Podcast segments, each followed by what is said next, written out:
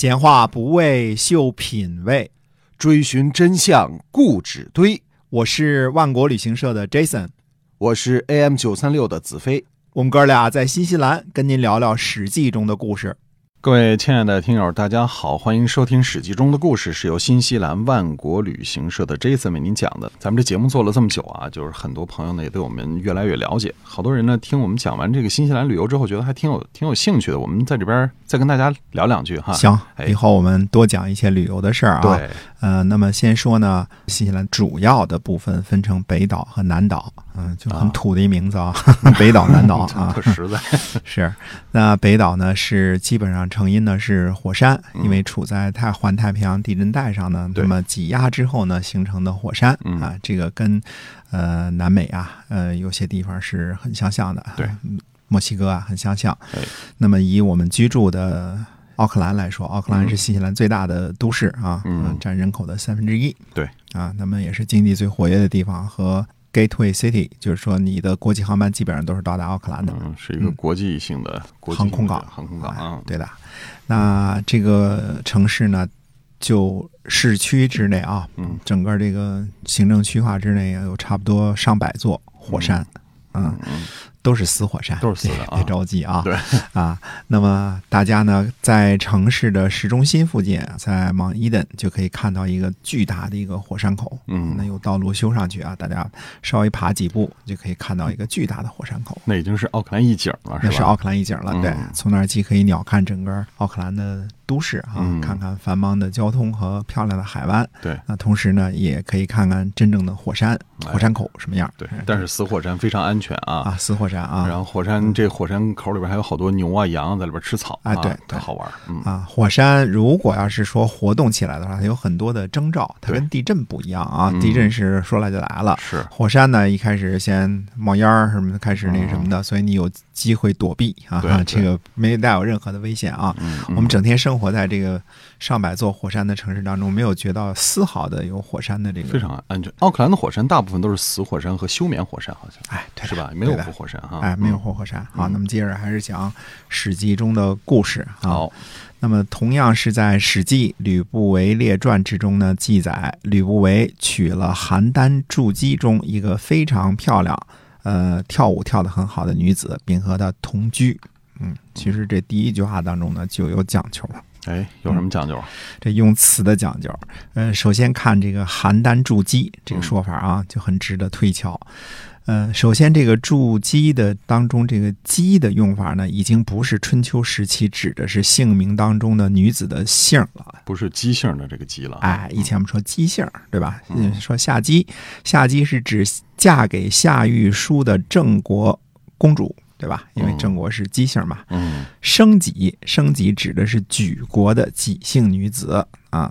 怀莹指的是嫁给晋怀公的秦国公主。有时候我们猜不出女子名字当中第一个字儿的缘由，比如说生己当中的生嗯，是为什么？还是她，呃，唱歌唱得好呢？还是什么原因？我们不太知道，还是一个地名啊，不太知道。但大部分时候我们都是能猜得出来的。啊，嗯那所以这里边说的这个姬就不是姬姓女子的意思吧？哎，这个姬和姬姓呢没有关系，是后来姬妾当中的这个姬的意思。嗯至于姬怎么演化成美好女子的意思，呃，我也不清楚。我个人胡乱猜测啊。周朝的时候，姬姓的诸侯很多，嫁出去的女子呢，都称为某姬。嗯啊，渐渐的呢，姬也就演变成了女子的代名词，而且是漂亮的女子啊。啊，嗯、公主一般的保养比较好，是吧？都都都比较好看哈。哎，关于这个“姬”字儿呢，除了呃姓氏字义啊，除了姓氏之外呢，还有可能指其他几个意思啊。就字典上说啊，那么善于舞蹈的女子，汉代宫中的女官名，古代漂亮妇女的美称，或者是和妾同一个意思。那么另外这几个衍生的意思呢，呃，就看出来了啊，这个妾就是现在说的姬妾啊，这个意思。那么我们看的舞姬，呃，这个词这个说法是没有问题的，嗯嗯，但是吕不韦列传当中描写的场景是邯郸筑基，而且是善舞者，这就未免让人有点糊涂了。嗯嗯这个会跳舞的漂亮女子，感觉像是娱乐场所那种那种女孩的感觉啊。对了，那我们这儿要追溯一下，如果是类似后代勾栏瓦肆的这种娱乐场所的话呢，那个时候赵国的邯郸是否有这个行当，这事儿不敢说，反正没有见到其他的地方有类似的记载。呃，如果说中国的所谓的大的，我们说娼妓行业啊，最早的记载呢，可以追溯到春秋时期齐国的管仲。啊，当时齐国管仲就设立过这种机构啊，官营的啊，而且抽税。那么当时齐国的临淄呢，是天下最繁华的商贾集散地。由于齐桓公鼓励商贾嘛，做生意的都去那儿。那么管仲呢，开展这个行业并且抽税呢，也是可以想象的。呃，这样的行业服务对象呢，是有钱的商业人士，绝非普通的老百姓啊。所以也可能当时这个邯郸确实就是一个商贾云集的繁华大都市。那吕不韦他是不是也是来这儿做买卖呀？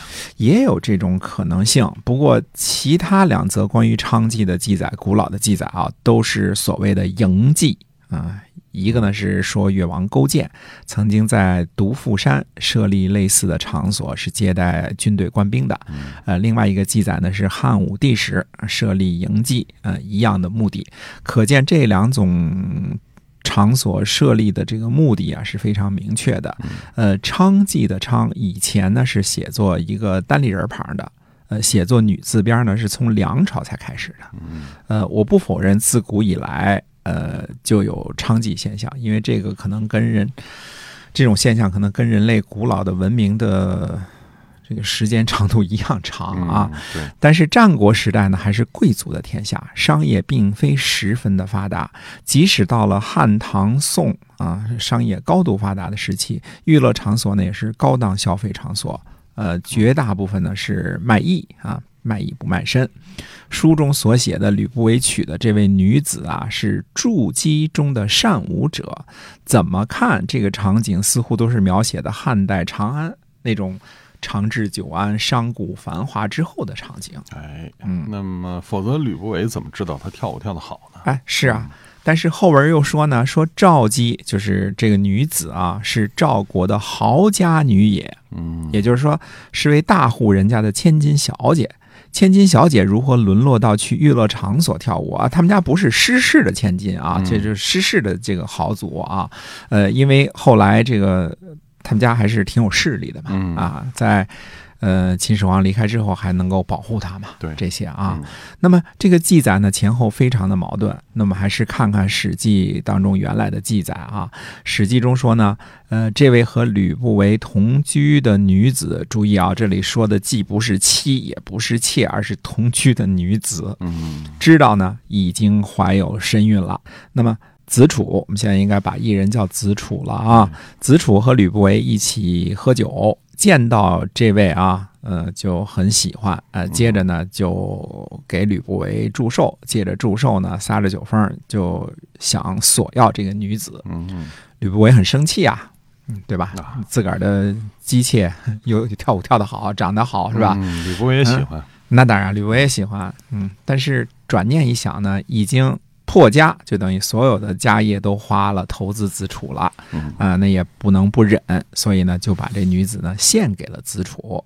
女子呢隐瞒怀有身孕的事情，后来就生了儿子，啊，这就是秦始皇啊，他也被子楚呢立为夫人。那么这个就是秦始皇是吕不韦私生子的由来吧？哎，对的，这个故事呢，怎么说呢？不圆啊，那个时候呢也没有什么测试小棒棒什么的，女子知道自己怀孕呢，应该是在至少一个月以上吧？对对吧？对，呃，如果怀孕不足月就生了娃，那子楚除非是弱智啊，而且呢，就算赵姬原来是吕不韦的同居人，子楚娶了可是立为夫人的，可见赵姬还是很受宠幸的，应该不会抱着这么大的疑团被立为夫人吧？是这事儿确实挺可疑的哈。哎，再有的可能性呢，那就是走了极端一点啊。子楚身有残疾，而且自己知道，呃，故意借的种。但是历史记载呢，秦始皇至少还有一个异母弟弟长安君，叫成角，所以这事儿呢也不可能。嗯，另外呢，关于吕不韦和子楚的故事，《战国策》中呢也有类似的一个记载，但是与《史记》当中的细节方面呢有很多的出入。我们以前说过啊，虽然《史记》成书较早，但是相信呢和《战国策》参考的是同一批原始资料，而且相对来说呢，《战国策》的记载更加可靠些啊。《战国策》记载呢，吕不韦是濮阳人。而《史记》中说呢是阳狄人，《战国策》记载呢吕不韦见子楚的时间是在秦孝文王，也就是安国君在位的时期，而《史记》中记载呢是在秦昭襄王时期。秦孝文王继位前呢，他的在位时间大约就是一年吧。继位三天后暴毙，呃，一人在位的时间呢是三年。秦王政呢，也就是秦始皇继位的时候十三岁，呃，大家需要自己想想这个事儿啊，这个时间当中是不是有一些个巧合？以前我们联系到呢，因为司马迁的习惯是他会根据他认为的逻辑。去更改这个国君的年号，嗯啊，是这个国君还是那个国君？那时间上对不上的时候，他以他的理解为准，嗯啊，这是司马迁写作的习惯啊。《战国策》中记载呢，吕不韦游说的是华阳夫人的弟弟啊，《史记》中呢说是华阳夫人的姐姐，嗯啊，《战国策》中记载呢，吕不韦成功游说秦孝文王，让子楚回国，《史记》中说呢，在邯郸被围的时候。这个时间也是不一样的。对，《战国策》中说呢，说吕不韦呢被封蓝田十二县，《史记》中说呢，记载是封的河南洛阳十万户，《战国策》里呢没有提吕不韦进献赵姬的事儿，而《史记》当中记载了。所以呢，到底应该相信谁的呢？我说过，一般来说啊。《战国策》和《史记》两者相冲突时呢，《战国策》更加可靠，因为我们发现呢，司马迁会按照他的理解，把文字和时间呢给顺一下啊，按照他认为的逻辑去写。司马迁的文字呢，我们今天看呢，算是古文，对吧？文言文，对吧？可是相比较春秋时期的文字呢，那就是当时的白话文。嗯啊，大家会发现《史记》其实挺好看懂的，相比较，比如说《春秋左氏传》来说，那是非常好懂了。对，但是有的时候呢，这个顺的过程是有问题的。那这个时候，司马迁呢，大多数时候我们说是按照自己的理解和自己的逻辑进行编辑的。我个人相信呢，关于吕不韦和他的事迹呢，到了司马迁时代，应该有诸多个版本，因为时间还是有点。长了嘛？对。但是怎么看这段私生子的故事呢？都不像是真的。嗯。那么以前人们是怎么看待这事儿的呀？啊，其实历史上很多人已经对这个事情提出质疑了。明清以来啊，就很多人了，都觉得这个私生子的事儿呢不太可能。郭沫若同志也认为这是战国到秦汉时期那些痛恨秦始皇的人恶意编造的。嗯，我认为这种可能性呢极大，因为当时的六国文化人呢，基本上都是六国的贵族或者是亲戚啊，灭国的仇恨呢不可能没有。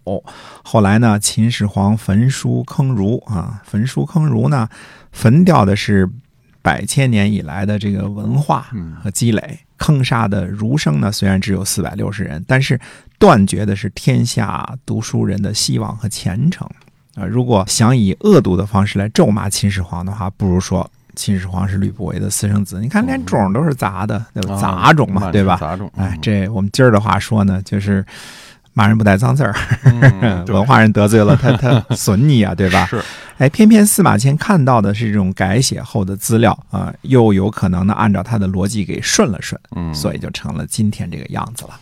哦，所以这么看的话，你也认为这事儿是假的？呃，假的是大概率事件啊，因为王家不可能傻到那种地步，谁是儿子都不知道，是吧？对。而且在那个时代，这个我们说了啊，父系时代最主要的就是传承。对吧？那传承先得认清楚这个儿子是谁，对吧？